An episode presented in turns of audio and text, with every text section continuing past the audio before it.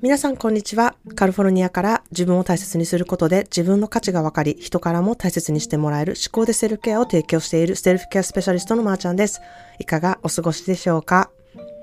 えー、今日は用事があったついでにですね、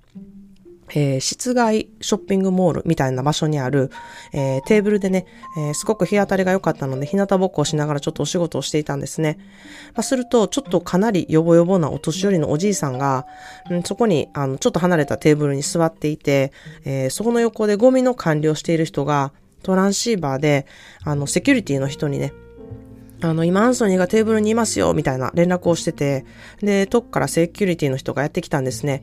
で、あ、なんか、あの、おじいさんがこんなとこに座ってるから、なんか、様子を見に来たのかなって思いながら、まあ、そのお兄さん、おじいさんが、こう、アンソニーっていう名前やっていうことを知ってるっていうことは、ここに来る常連さんなのかなみたいな感じで、あの、セキュリティの人がやってきて、調子はどうだいみたいな感じで、テーブルに一緒に座ってお話しし始めたんですね。で、まあ私は、まあそんなことをこう横に、横目にしながら自分のパソコンに戻って、二人の話の内容はそこまで聞いてなかったんですけれども、まあ帰り際ちょっと様子を見てたんですね。そしたら明らかにセキュリティのおじさんは、このおじいさんの話をもう聞いてあげてる状態で、なんかその二人の、うん、会話をこう見ていて、心がすごい温かくなったんですね。まあアメリカでは今やちょっとよくわからない人やなとか、ホームレスっぽい人やなっていう人がいれば、そこを立ち退くようにね、セキュリティにすぐあの言われたりとか、そういう人が増えたから、あの、うん、セキュリティのね、人をすごく何人も雇うお店も増えたりとかする中で、うん、本当にちょっとその人のことを聞いてあげたりとか、その人の理由を知ったりとか、うん、するだけで本当に、あの、人と人とが繋がっていく、うん、ちょっとしたきっかけになって、それによっていろんなことが変わっていくだろうなって、うん、すごく、あの、いつもの私の癖で、こう、想像を膨らませたりしている思考になっていたんですね。まあそんなで、この二人のやりとりを見ながら、あの、まあ私の今日のポッドキャストのテーマっていうのを考えてたんですけれども、うん、そこで考えてみたのが、まあ私がすごく昔からよく考えることなんですけれども、人が生きていく上で必要な三大欲求、えー、食欲、性欲、睡眠欲っていうね、本当の意味っていうことでちょっとお話したいなっていうふうに思います。まあ、この3つがないと人は生きていけないっていうふうに言われているんですけれども、うん、どうなんでしょうかね。あの、私はいつも、こう、食欲と睡眠欲はまあわかるなと。でも性欲ってどうなんだろうって常に疑問だったんですね。ま年を取ったらそういうことがなくなるんじゃないかなって思ってたりとか、うん、まあ、あの、老人ホームをちょっと経営している私の友達も結構死ぬまでその欲ってみんなあるで、みたいなことを聞くために、へえ、性欲ってどっから来るのかなとか、うん、そういうことをよく考えたりとか、うん、友達と討論したりとか、そういうことに関しての記事を読んだりとか、よくしてきたんですね。まあ、もちろん性に関しては生きていく上ですごく、うん、大事なことで、私はポッドキャストでなかなかこう言えないことっていうのを、えー、3ヶ月の講座の中で性とセルフケアっていうカテゴリーでお話ししているんですね。まあ、どんなに仲のいい友達にも言えないことなどを、ここでね、相談できる場所を作りたいなっていうふうに思ったからなんですね。まあ、そうするには、まず私がオープンにならなきゃいけないっていうふうに思っているので、まあ、性に関しては私はオープンに3ヶ月の講座内で、えー、お話ししているんですね。まあ、体の機能として、こう、性欲っていうものは、えー、存在するっていうふうに思うんですね。まあ、しかし、私はその奥深いところに、うん、人のコネクションがあるなっていうふうに思っているんですね。まあ、体の機能とは別なところで、こう、人と人とが、こう、つながりを持つっていうことがないと、私は人は生きていけないんじゃないかなっていうふうに思っています。だから、性欲っていうよりかは、うん、あもし言葉があるのであれば人欲というか、えー、心のつながりを持つ欲みたいな感じだっていうふうに思っているんですね。で、それはなぜかというます、あまあ、これは私のセオリーなんですけれども、えー、人にはね、こう、魂が宿る心があるからなんですね。で、体がこう、機能しなくなって、体での性欲が満たされた、満たさ満たされなくなっても、えー、心が満たされている状態であれば、人は必ず生きていくことができるっていうふうに私は思っているからなんですね。まあ、しかし、いろんなトラウマから、うん、人を信用できなかったり、なかなか人という生き物が苦手やったり、えー、自分を守るためにね、人との距離を取りたいと思っている方、または、えー、友達はたくさんいるから大丈夫とか、えー、いつでも一緒に過ごせる人がそれがいい、それ、いたらそれでいいっていう、こう、形だけの、うん、友達っていうようなものを、えー、たくさん持っていらっしゃる方、えー、形だけでのパートナーとか家族がいたらそれでいいって思っている方は、なかなか心のつながりっていうものをね、えー、持っていなくて寂しい思いをすることになるんじゃないかなっていうふうに思うんですね。で、これまた孤独っていう感情のことについて話し出すと、まあ、キリがないっていうぐらい私孤独に関してのまた思いみたいなのがあるんですけれども、まあ、独身の方はね、えー、結婚したらその、この孤独感がなくなるとか、子供ができたらこの孤独感がなくなるって思っている方がいるかもしれないんですね。うん、で、それは私はちょっと理由付けにしてるだけなんじゃないかなっていうふうに思っています。で、またはね、反対に結婚して子供がいるのになぜ孤独感を感じているんだろうって思っている方もいると思います。で、まあ、うん、私は人はそれぞれ孤独感っていうものはどういう条件であれと、人っていうものは持っているっていうふうに思っているんですね。で、それを持つべきだし、感じるべきだっていうふうにも私は思っているんですね。で、そのジーンとしたこの、うん、なんていうか孤独感っていう感情がね、辛いって思う方がほとんどだと思うんですけれども、私はこれまたちょっと変わり者で、その孤独感というか、この切なさみたいなものをめちゃくちゃ愛しているんですね。で、そこってこう人としてすごく素敵なところだなっていうふうに私は思っているからなんですね。まあそれはみんながみんなそういうふうに思ってるわけではないと思ってるんですけれども、あの、それをやっぱりちょっと寂しいなって、こう、こう、ジーンとしたあの感じですね。それがなんか感じたくないがためにこう SNS で紛らわさせたりとか、えー、適当にちょっと人に会ったりとか、うん、そこをこう避けるように誰かに会ったりとか、うん、そういう行動に出たりっていう人もいるんじゃないかなっていうふうに思うんですね。なので、スマートフォンとか SNS ができてから、人はこのより一層、この人がそれぞれ持っている孤独感っていうものに、うん、すごく、あの、慣れない人になってきたように私は感じているんですね。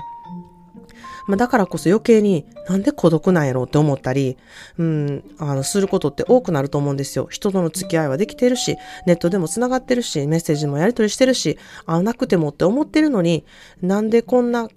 気分になっているんだろうって思っている人もいるんじゃないかなっていうふうに思います。まあ、うん、それは深いところで人と繋がっていないからだっていうふうに私は思うんですけれども、じゃあどうやって人はあの、深いところで繋がることができるんでしょうか？っていうことですね。で、まあ、私が思うことなんですけれども、これは自分の本音で言葉を話すことで大事だなって思う人にそれを伝えることで、その深い関係っていうのはできていくっていうふうに思っているんですね。例えば、何が素敵だと思ったとか、何が美味しいと思ったとか、えー、空の色が綺麗だったとか、この曲に感動したとか、えー、そういうことをね、大事な人に伝えていって、心と心のつながりを持っていってほしいなっていうふうに思うんですね。業務連絡だけしていないでしょうか。えー、大切な人だけに業務連絡だけっていうのはものすごく悲しいことだなっていうふうに思います。自分の中にある五感をちゃんと使って、それをちゃんと感じて、それを伝えるっていうことをね、えー、すごく大切な人だからこそやってほしいなっていうふうに思います。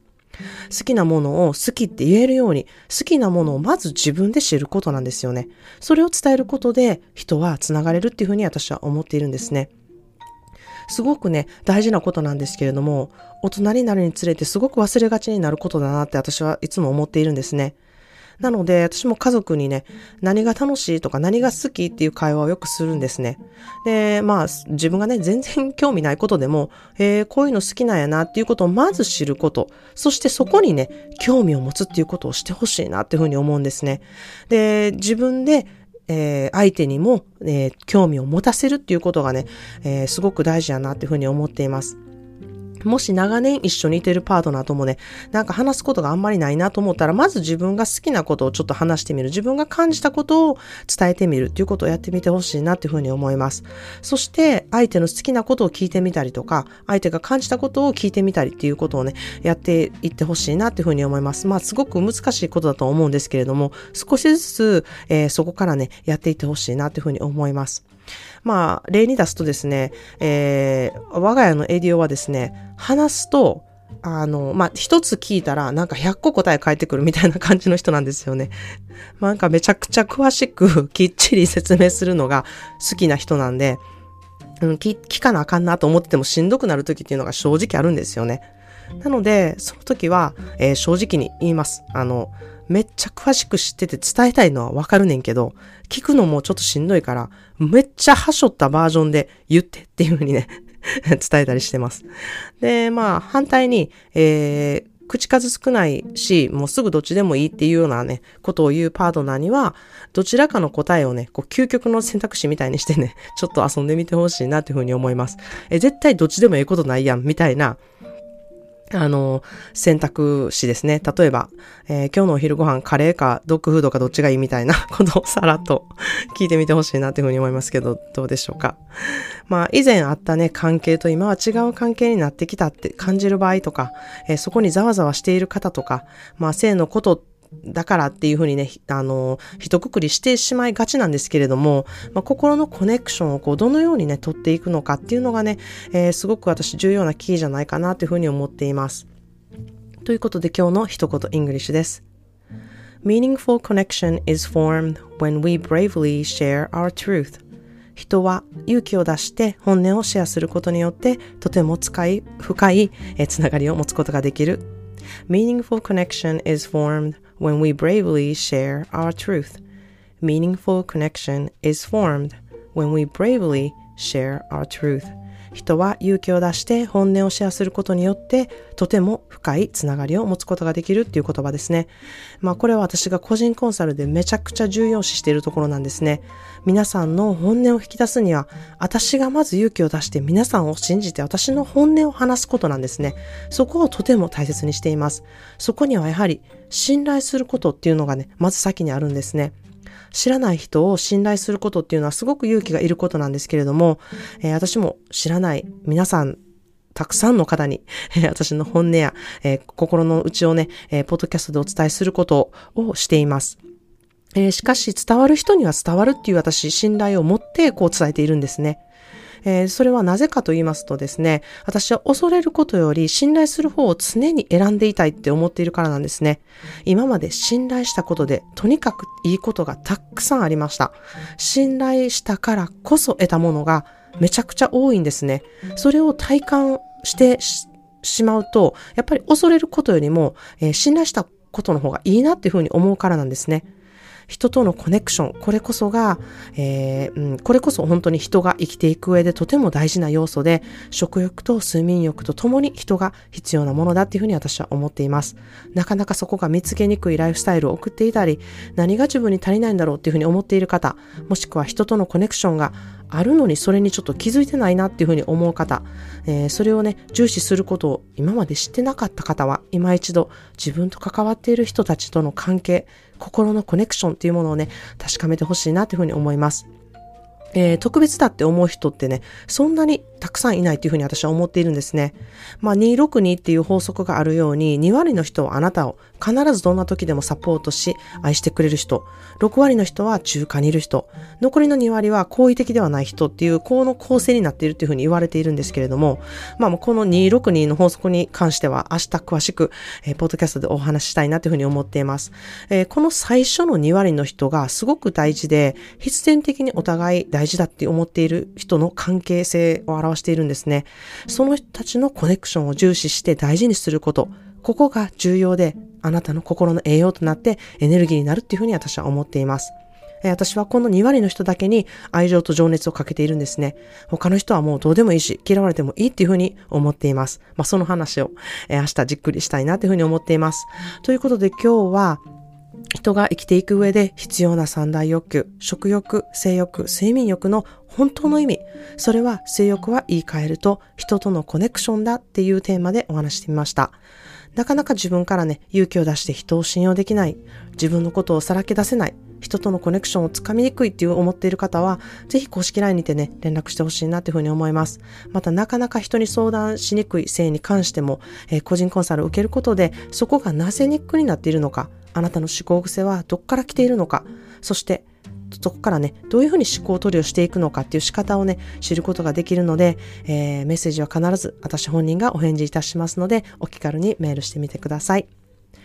はい。ただいま、11月30日までアトリエシロイトのクラウドファンディングのサポートさせていただいてます。皆さんのおかげで再生回数が増えて支援金が増えています。嬉しいことに今月は、えー、過去最高のスポンサー代が出ています。引き続きサポートしていただけると嬉しいです。アトリエシロイトの詳しい情報は概要欄に載せていますので、ぜひチェックしてみてください。それでは今日も素敵な一日を。そしてあなたという人間がこの世にいることで世界が回っていること。あなた自身も周りに関わる人たちもいろいろいてよしなんだと思える日でありますように。ないものに目を向けるわけではなくって、あるものに目を向けて素敵なことがたくさん見つけられる、そんな日を過ごしてみてください。Well, thank you so much for tuning into another episode of 思考で Self-Care. I hope this mindset will help guide you to have a peaceful mind. The world is better because you exist in it. Have a wonderful self-care day today because you deserve it. Cheers to you and I.